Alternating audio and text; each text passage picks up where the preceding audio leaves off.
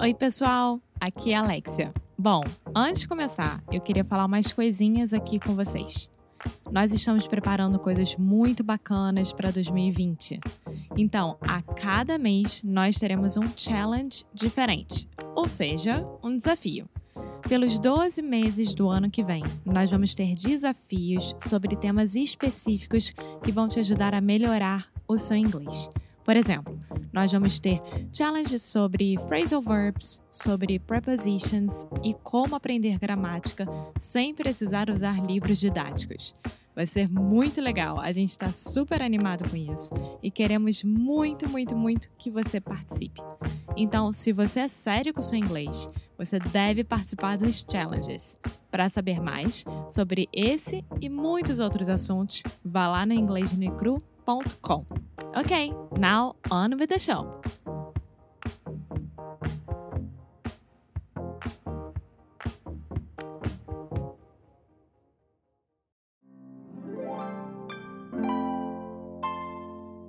Bom dia, bom dia. Oi, Foster. Hey, Alexia. Hey, how are you? Good morning. I am still a little sleepy. Sim. Are we doing this? English, Ainda Portuguese? cedo. Um, para mim, tanto so, we are here to talk about Cambly, of course. yes. And today we want to talk about the price range.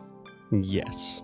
So, Alexia and I were talking about the other day the things that you can buy for not that much money, or the things that we waste money on for very expensive prices. Yes, this is all because you guys can, how can I say that? Can personalize, Yeah, maybe in this case, I would say customize. customize your price range.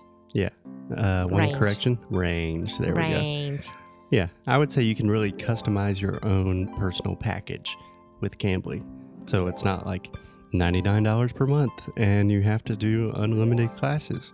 No, you can do one 15 minute class per week. You can do three 30 minute classes per week. You can do one one hour class every day if Yes. you're super ambitious. When you open the website or the app, it will show you like the perfect plan for you. So you customize it, let the website know what you want, and at the end of it, it will show you the price that you had to pay monthly or in six months or annually, whatever. Yeah, and obviously the price depends on your plan, but comparatively, if you think about like a traditional English school, if you're going to study at a private English school for a semester, this does not compare at all. It is the fraction of a cost and so much better because you can do it whenever, wherever you want with real native English professors. E se você ainda não está convencido depois disso tudo que a gente falou, vá lá no Cambly.com, no aplicativo do Cambly e faz uma aula teste. A gente está te dando uma aula teste, uma aula teste de 15 minutos, que é só colocando inglês no Icru Podcast no referral code, ou seja, no código de desconto, e você ganha uma aula teste. Yeah, why are we talking about price? Because we are giving a free class. It's free. Alexia, should we get on with the show? Yes! On with the show.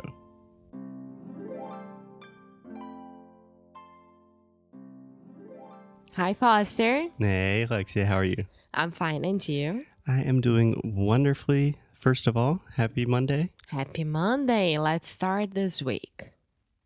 Yeah, we don't really have an option. Secondly, we do. where are we? We are at Daniel Island, Charleston, South Mm, Carolina. It's from Charleston. Yeah, technically, Daniel Island is its own city. So I would say Daniel Island, South Carolina. But it is very, very close to Charleston, which is a beautiful historic city in South Carolina that we have talked about many times on this episode, Yeah, on we this are. podcast. we are 15 minutes from Charleston downtown, more or less. Mhm. So it, it's it's literally an island where we are. There is no other way of getting here besides going through a bridge. Yeah. Yeah. I mean, that's generally the case with islands. bridge or a boat or swimming. Mm, Yeah, so Yeah. you can take a boat and a ferry and go to Charleston as well, Mhm. which we are going to try that one day. Maybe. But we are here because we started a new pet sitting, Trusted House Sitters. We already talked about it a lot here with you guys. And this time we are taking care of very, very cute dog. His name is Reggie, and he's a 13 year old years old lab, black lab. Yeah. In this case, I would actually say 13 year old. I always get so confused with that. Yeah. So 13 year old black lab. He is a super sweet dog. He's like a big baby black bear. yes, he is. So sweet. I'm already in love. So we are having fun here. There are a lot of trails to do. There are a lot of small restaurants and like local stores. And next weekend, the Volvo, how's that name? Volvo. Volvo. Volvo. That is a good example of Brazilians just taking. Where's Volvo from originally? It's, I have no idea. I believe it's German. Most of the cars are, right? I don't know. I do not know. But taking brands that we say in one way in at least the United States and saying it completely different in Brazilian Portuguese. So we say Volvo. Volvo. Yeah. Weird, right? Yeah. There's a big famous tennis tournament here. And we did think that we saw a Brazilian flag, which means a Brazilian. You thought about it. I didn't. I think there's a Brazilian playing in the tournament. Not sure at all. yeah, so we are here for the next two weeks, more or less. And what did we do this Saturday? Yeah. So we are here. We'll talk more about South Carolina, Daniel Island, Reggie, all of that jazz at some other point. Do you understand that phrase? Yes, of course. What? All of that jazz? And everything. Yeah, but that's Yeah. a cool phrase, right? you know what jazz is, right? Yes, amor, I used to dance jazz, for example, and jazz music as well. So, Yeah, yeah. all that jazz. I love and that I think there is a, a music from Chicago, that movie, that Dun, music of the dun, movie. dun. And oh, that jazz. Can I make my sound effect one more time? Dun, dun, dun. This is my new sound effect when Alexia makes just a simple beginner's mistake, and I'm not going to take it anymore.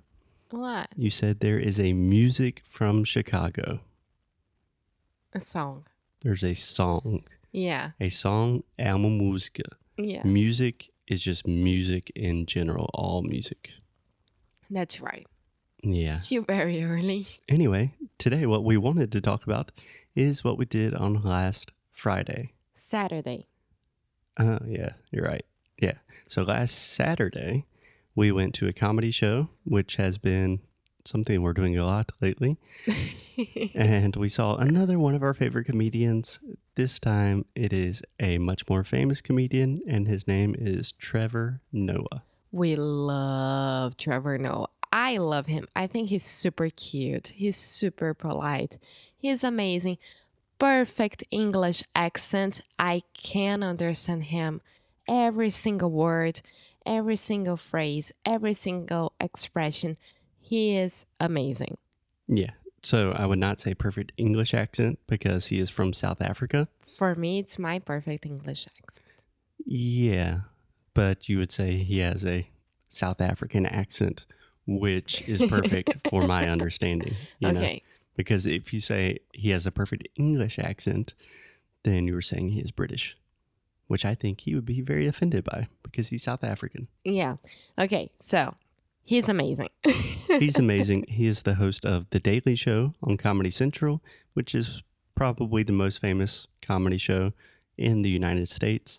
So he is a really, really big deal and really funny, really smart. Mm, I love him. Yeah, we watched all his specials on Netflix, which I think that it's available Netflix Brazil. I'm not sure. I think it is because I watched with my dad My dad didn't understand that much, but it's very, very good.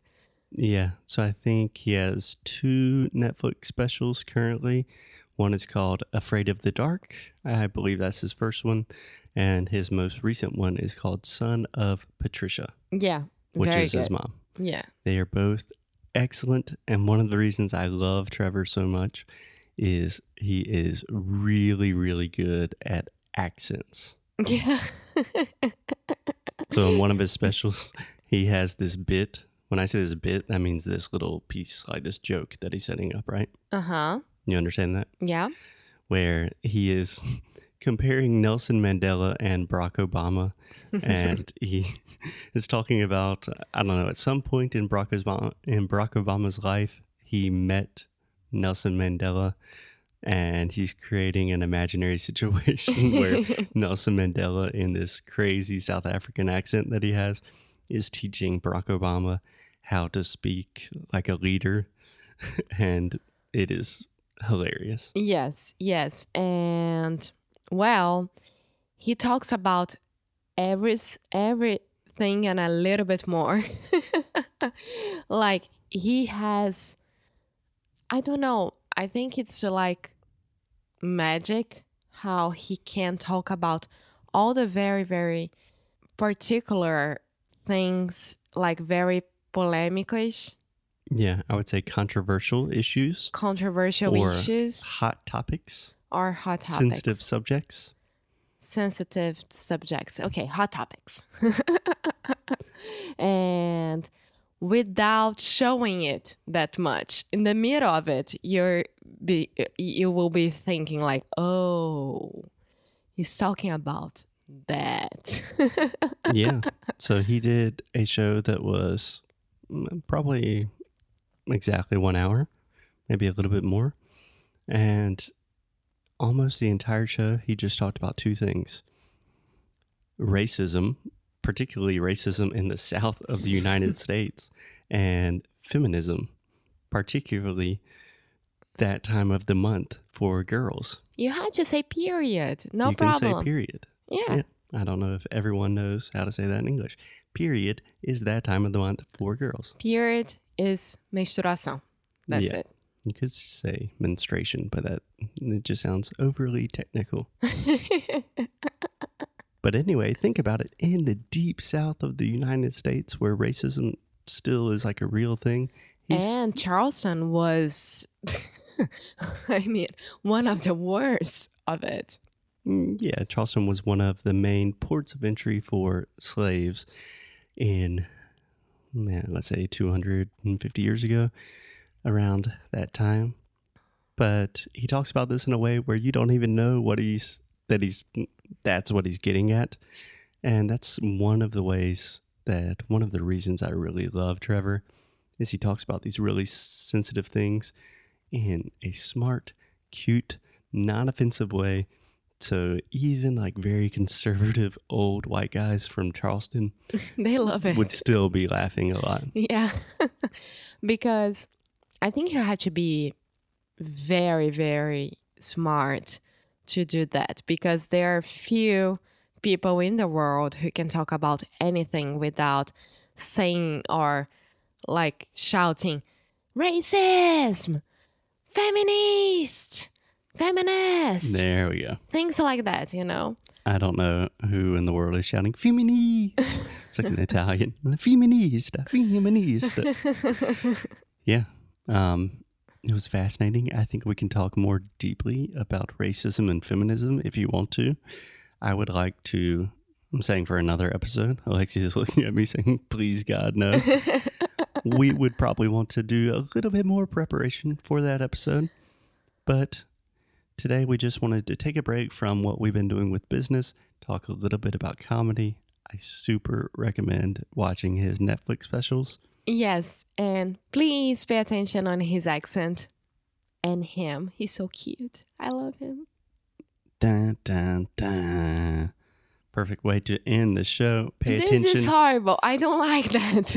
it's like having, do you know that ring ring that you press it and you like, I don't know, the the thing on the shows, TV Like, shows. Uh, I don't like that.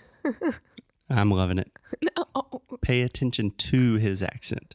In English, we almost always pay attention to things. You said pay attention on his accent, which I think deserved a dun dun dun. Okay. I'm taking this to Carioca Connection, our other podcast as well, in Portuguese. So, okay. We will talk to you guys tomorrow. bye. Hey guys, thanks so much for listening to another episode of Inglês no Rádio. If you like what we do, if you want to support the show, here's what you can do. Leave a rating and review on Apple Podcasts or Android, wherever you listen to the podcast. It really helps other people discover the show. And you can sign up for our VIP newsletter. So each time we release new courses, early discounts for Sound School, new worksheets, special discounts, the people on our newsletter are the first to know. So if you are interested in the things we are doing, go to inglesnuecru.com and sign up. And as always, keep up the good fight and lose well. Até já.